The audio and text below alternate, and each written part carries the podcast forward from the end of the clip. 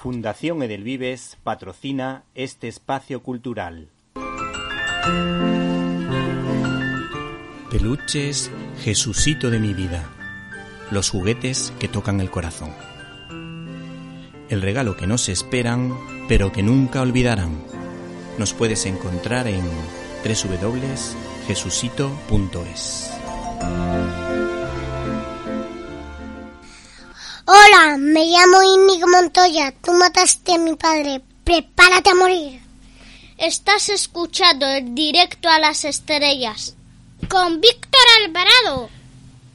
El éxito bastante relativo de la nueva propuesta de Marvel Eternals, soporífera donde las haya, según algunas críticas de confianza y que nada tiene que ver con los queridos Vengadores, la Patrulla X y los Cuatro Fantásticos, ha provocado que las distintas editoriales saquen todo su arsenal relacionado con el tema. Yo tengo en mis manos el libro Eternos, Solo la muerte es eterna, editado por Panini, escrita y dibujada por la pareja de ases Kieron Gillen y Esat Rivik respectivamente. Este ejemplar, en formato de lujo, recoge el enfrentamiento de estos seres inmortales y Thanos, que se les conoce como Eternos, que por cierto fueron creados por Jack Kirby en 1976.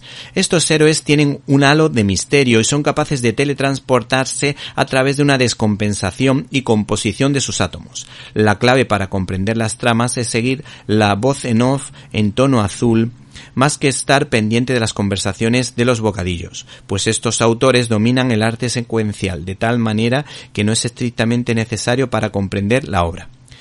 Quizá porque estos son menos populares que otros no me parecen demasiado atractivos, aunque me ha llamado la atención el personaje del duende porque es una mezcla entre inocencia y picardía.